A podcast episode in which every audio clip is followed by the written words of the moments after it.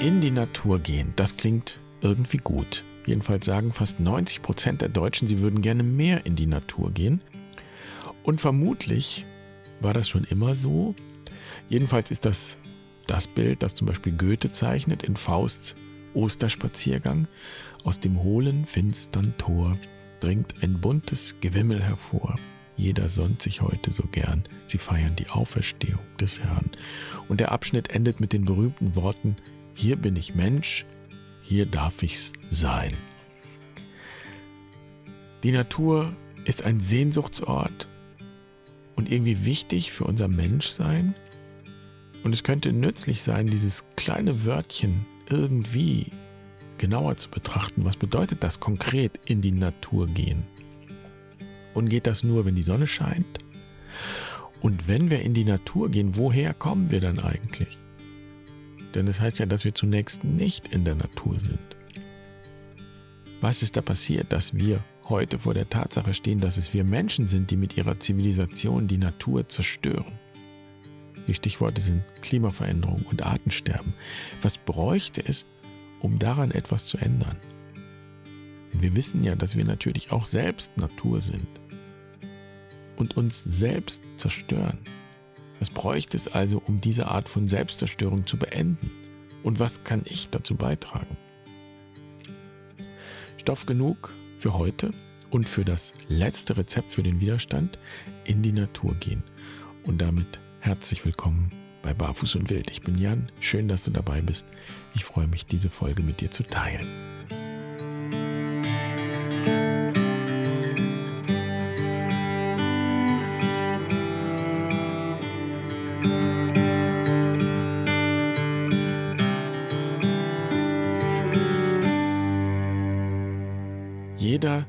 Sich heute so gern, heißt es im Osterspaziergang bei Goethe.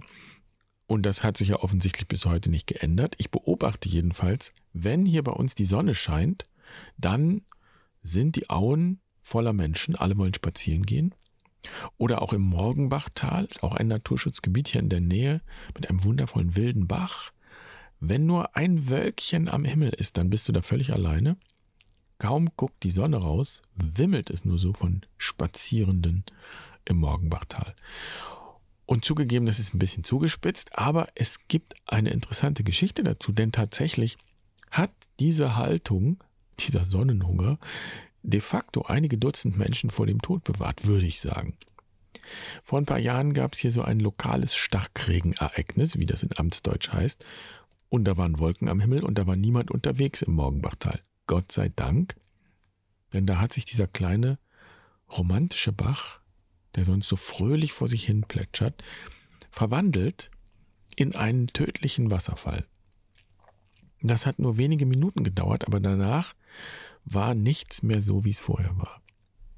Der kleine Weg, der sich da seit 120 Jahren durch das Morgenbachtal windet, der war an einigen Stellen komplett weggebrochen. Überall lagen kreuz und quer Bäume rum.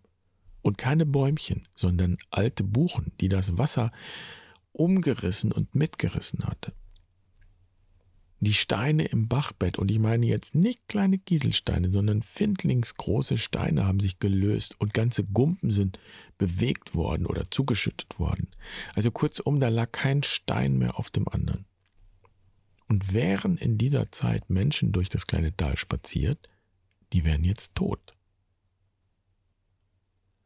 Und deshalb ist wohl in die Natur gehen auch ein ambivalenter Begriff. Und wir nehmen gerne die schönen Seiten davon. Wenn die Sonne scheint, sagen wir schönes Wetter. Wenn es regnet, sagen wir schlechtes Wetter. Und wir Menschen sind tagaktiv und die Dunkelheit der Nacht meiden wir. Und in der Dunkelheit draußen zu sein, im Wald zu sein, im Dunkeln, kein Dach über dem Kopf zu haben, das ist für viele Menschen eine ganz furchtbare Vorstellung. Sie haben schlicht Angst. Und dann kommen sie trotzdem zur Quest, um vier Tage und vier Nächte draußen zu verbringen, in der Natur, weil es sie genau dorthin zieht. Und irgendwann stoßen sie auf diese Angst. Und dann bemerken wir, dass die Berührungspunkte mit dieser dunklen Seite der Natur in unserer Zivilisation weniger geworden sind. Unser Alltag ist, würde ich sagen, komplett frei davon. Keine Epoche vor uns, keine Kultur war je so stark davon geprägt, diese dunkle Seite der Natur zu vermeiden, zurückzudrängen, ja zu bezwingen, zu überwinden, unter Kontrolle zu bringen. Nie zuvor war die Nacht so hell, wie sie heute ist. Wir haben einfach das Licht angemacht, die Dunkelheit zurückgedrängt. Unsere Wohnungen waren nie so warm wie heute. Keine Kultur vor uns hat sich in dieser Weise vor der Dunkelheit, vor der Feuchtigkeit, vor der Kälte schützen können. Selbst ein Gewitter macht uns keine Angst mehr. Wir haben Blitzableiter. Und wohlgemerkt, es geht mir überhaupt nicht darum, das alles wieder zu beseitigen. Im Gegenteil. Es geht mir auch nicht darum, blauäugig in die Wildnis zu gehen. Huh, jetzt sind wir alle mal spirituell. Ah, ein Gewitter. Das schaue ich mir mal von ganz oben an. Das wäre dumm. Und es ist sehr klug, sich bei Gewitter in Sicherheit zu bringen und Blitzableiter zu verwenden. Ich glaube allerdings, dass wir die Probleme, die wir haben in der Welt, die Probleme, die daher kommen, dass wir so zivilisiert leben und dass alle so leben wollen, dass wir diese Probleme eben nicht alleine technisch lösen, nicht äußerlich lösen. Es braucht noch etwas. Ich glaube auch, es ist notwendig, dieser Dunkelheit einmal wirklich bewusst zu begegnen, ihr einmal in die Augen zu blicken und zu schauen, was sich in der Dunkelheit tatsächlich finden lässt, vielleicht sogar finden lassen will. Und dieser Blick ist immer auch ein Blick nach innen. Denn wenn wir in die Natur gehen, gehen wir in unser Selbst. Wir sind Natur. Innen und Außen gehören zusammen. Beispiel, wir haben zwar einen Blitzableiter für die äußeren Gewitter, aber die inneren Gewitter und inneren Stürme, die machen uns immer noch Angst. Und die Angst, über die wir hier sprechen, ist ja eine unbestimmte Angst. Es sind innere Bilder, die da sind und diese Angst erzeugen. Das macht die Angst nicht weniger real, aber es ist wichtig zu erkennen, dass diese Angst von innen kommt. Die Angst vor der Dunkelheit, das, wovor wir da Angst haben, sind innere Bilder. Im Dunkeln nehmen wir auch alle Geräusche viel lauter wahr und dann klingt eine kleine Maus, die da raschelt für uns wie ein Elefant oder sonst irgendein gefährliches Raubtier, das kommen könnte und uns fressen würde. Und dann wissen wir zwar, dass es weder Elefanten noch menschenfressende Raubtiere in unseren Breiten gibt, aber trotzdem ist da Angst. Dieses mulmige Gefühl.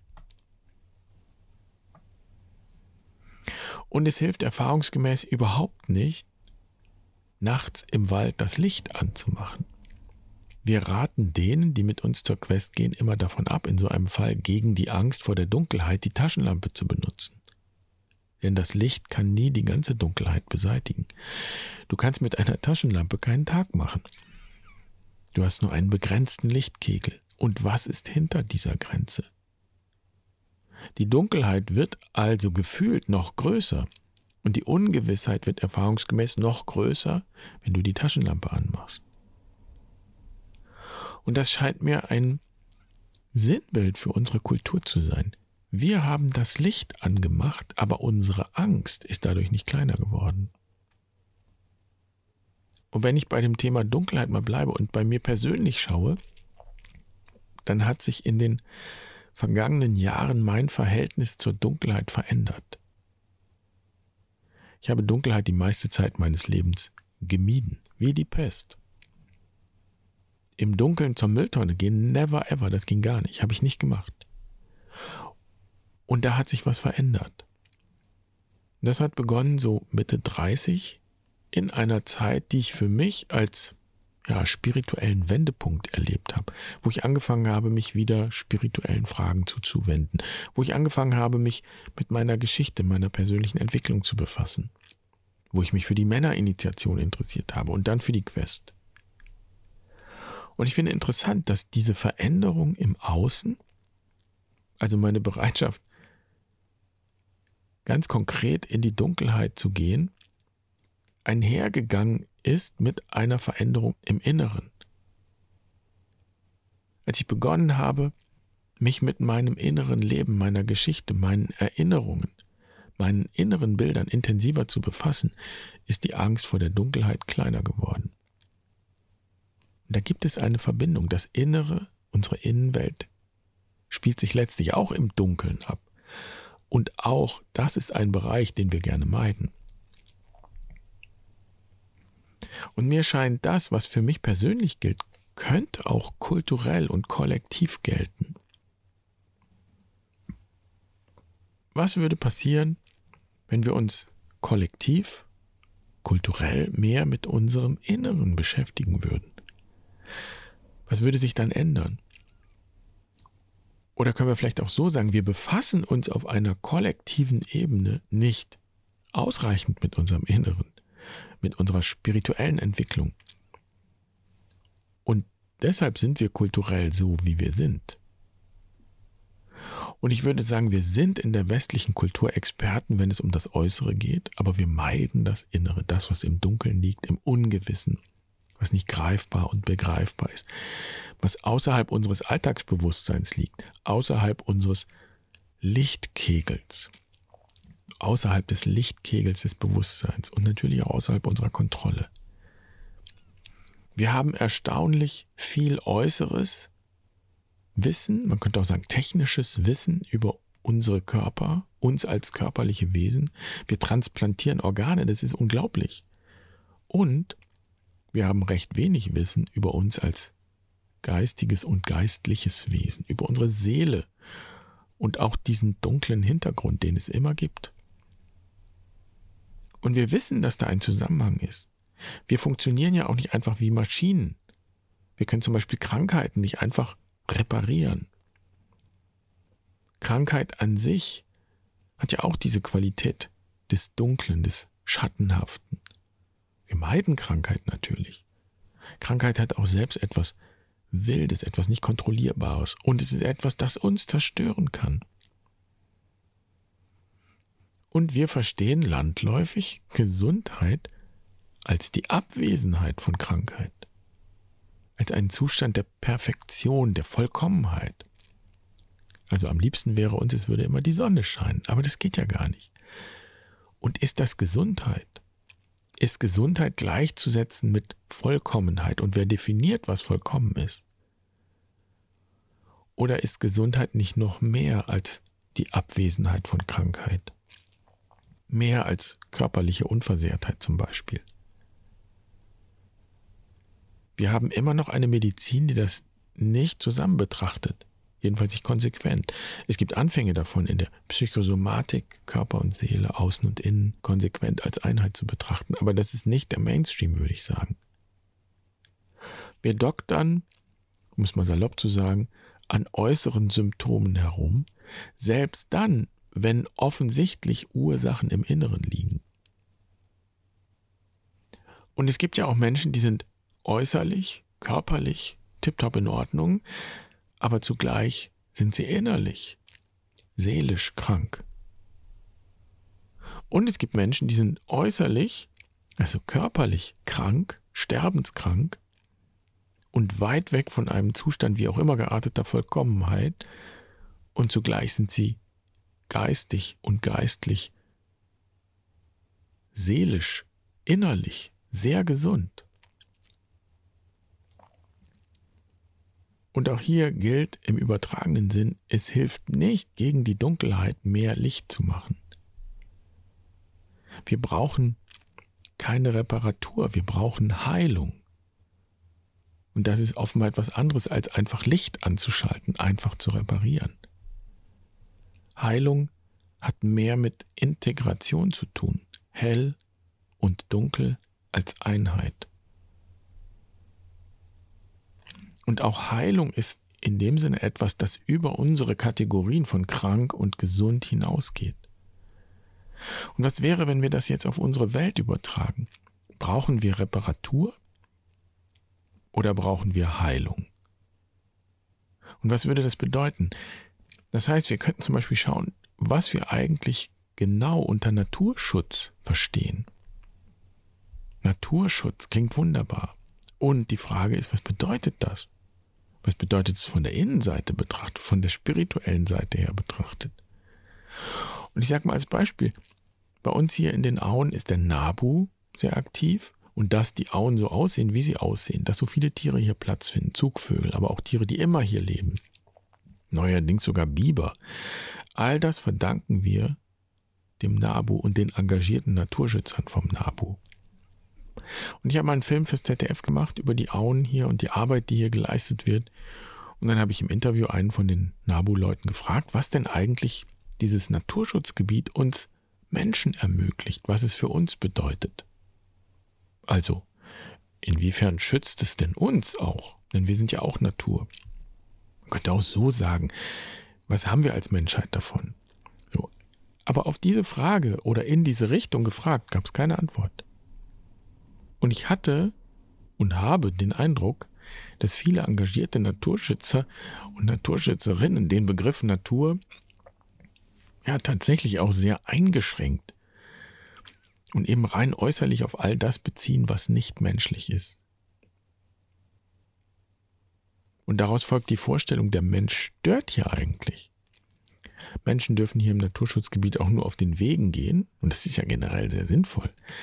Aber mein Eindruck ist eben, manche würden sich wünschen, das ganze Gebiet würde ja einfach für Menschen komplett gesperrt. Und es gibt ja diesen Witz, treffen sich zwei Planeten, sagt der eine, bist du krank? Oh ja, ich habe Mensch. Der Mensch als Krankheit, als zerstörerischer Virus. Und ja, das kann sein, dass wir uns so verhalten können. Die Frage ist eben, ob wir das so wollen. Und natürlich macht es Sinn, rein äußerlich betrachtet, zu reparieren, also wieder Raum zu schaffen für Wildnis. Und da müssen wir Menschen uns zurückziehen. Und das ist das Ziel, das der Nabu verfolgt. Ein gutes Ziel.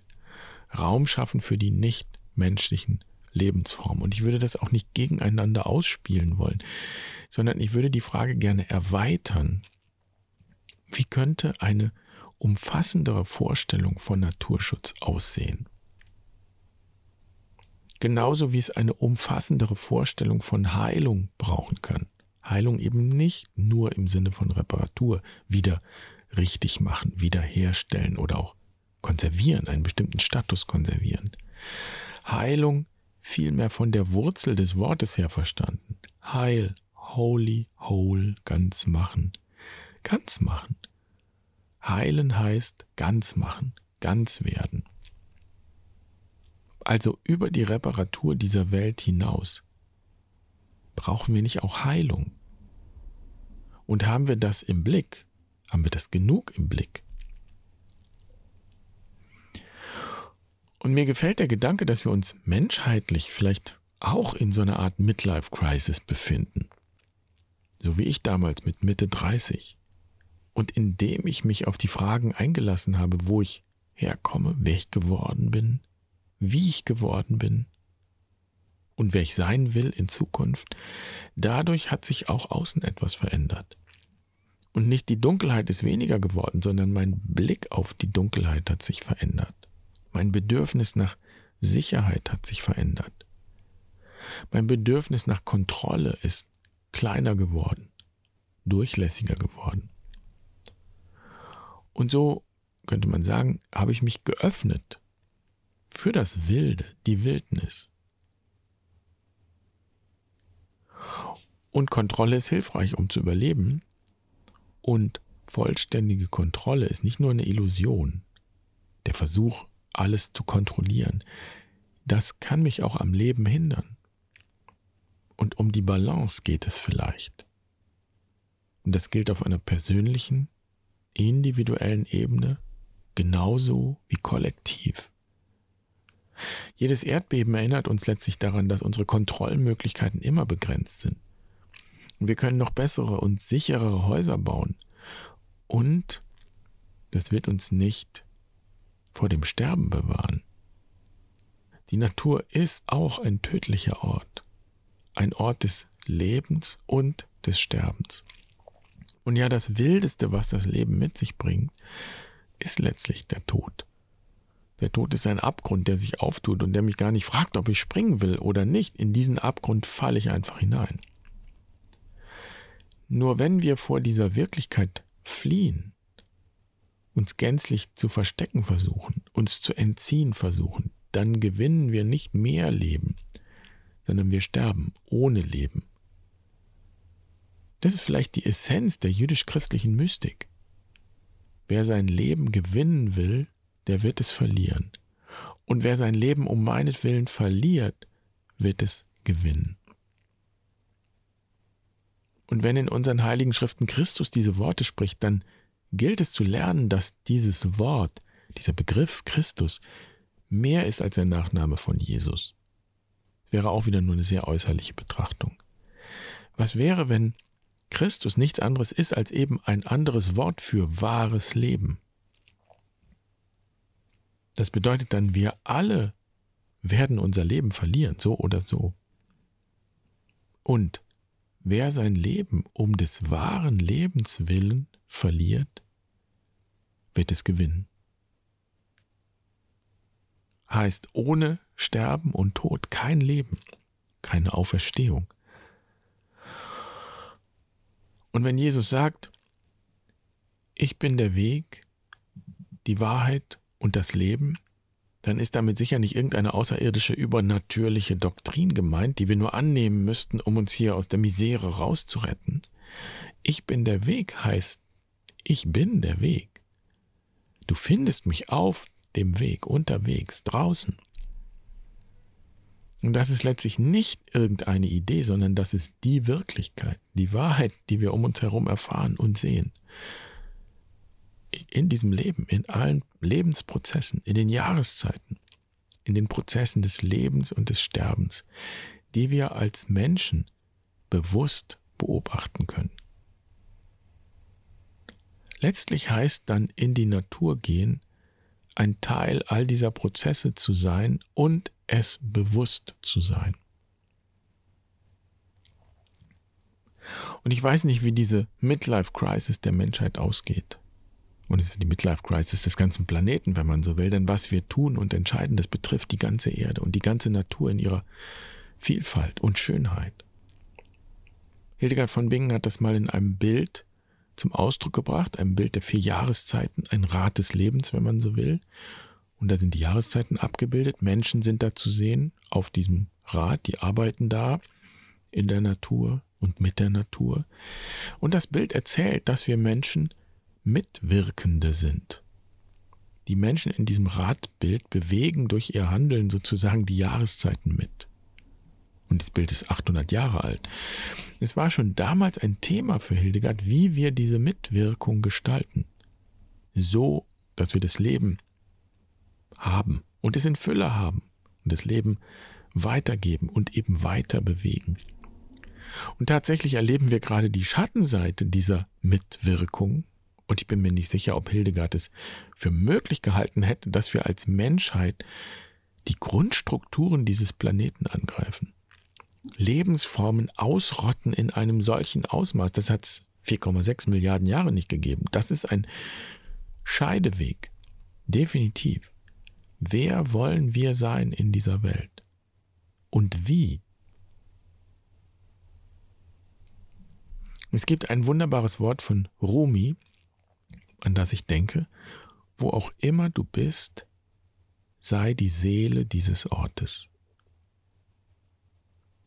Und das ist im übertragenen Sinn ja die Frage an die ganze Menschheit. Lass uns die gute Seele dieses Planeten sein. Und ich würde sagen, das kann nur gelingen, wenn wir Raum schaffen für diese Qualität. Innen und außen, Körper und Seele wenn ich mich so umschaue und umhöre, dann bin ich manchmal nicht sicher, ob dieser ja, spirituelle Aufbruch der Menschheit wirklich gelingt. Und mir hilft dann die Vorstellung, dass mein individueller, spiritueller Aufbruch, meine Geschichte, meine Geschichten, mein Erzählen, mein Weg in diesem Leben, eben auch mein Weg mit der Angst vor der Dunkelheit, mein Weg mit der Wildnis, mit allem Unkontrollierbaren, auch mit dem, was da vielleicht noch kommen wird, dass dieser je individuelle Weg eingebunden ist in das Große und Ganze. Und letztlich ist das mein Beitrag. Und ich bin überzeugt, dass diese innere Arbeit eine Art innerer Naturschutz ist und mindestens so wichtig wie alle anderen Anstrengungen.